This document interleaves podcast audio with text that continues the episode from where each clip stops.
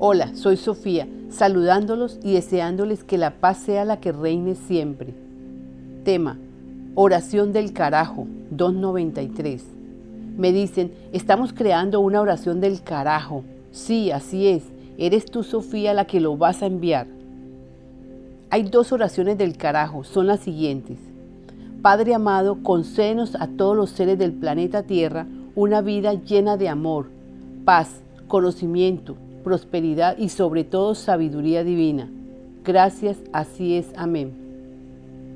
Sabemos, Padre, que para que así sea, necesitamos corregir nuestros pensamientos. Entonces te pedimos lo siguiente. Amado Padre, concédenos a todos los seres del planeta Tierra la facilidad de despertar a la verdad. Sí, a la verdad de quienes verdaderamente somos. Revélanos, Padre Danos tiempo, recursos y buena voluntad para entender y comprender las historias reales de quienes verdaderamente somos. Estas verdades son de todos y merecemos saberlas. Gracias, así es, amén. Te preguntarás, ¿por qué es una oración del carajo? Esta es una oración del carajo porque te abrirá puertas para que te llegue información en tu día a día para que vayas aclarándote con respecto a, quién eres. Sabiendo esto, aflorará en ti entendimiento y esto te abrirá a un nuevo amanecer.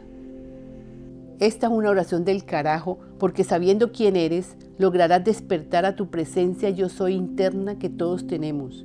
Y entonces empezará tu deseo ferviente de aclarar todo sobre ti mismo. Logrando así conocerte, empezarás a creer en ti mismo unido con tu presencia yo soy. Esta es una oración del carajo porque te sacará de la situación difícil en la que te encuentras, porque ya no la verás como un problema, la verás como una situación de aprendizaje.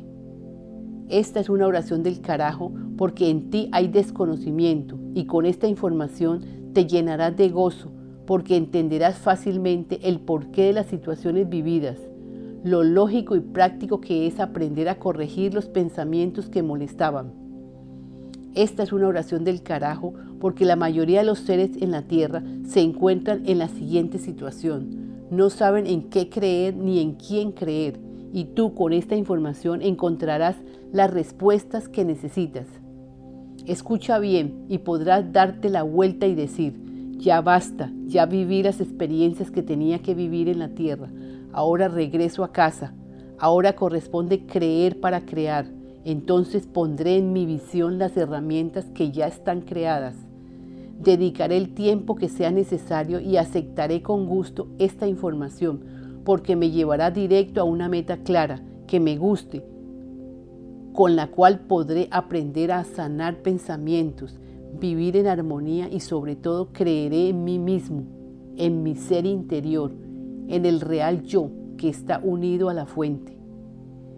Es claro que estamos aquí en la tierra, viviendo una experiencia, y ya hemos finalizado, porque teníamos que vivir. Ahora corresponde continuar nuestra evolución de conciencia. El planeta asciende y todos en él.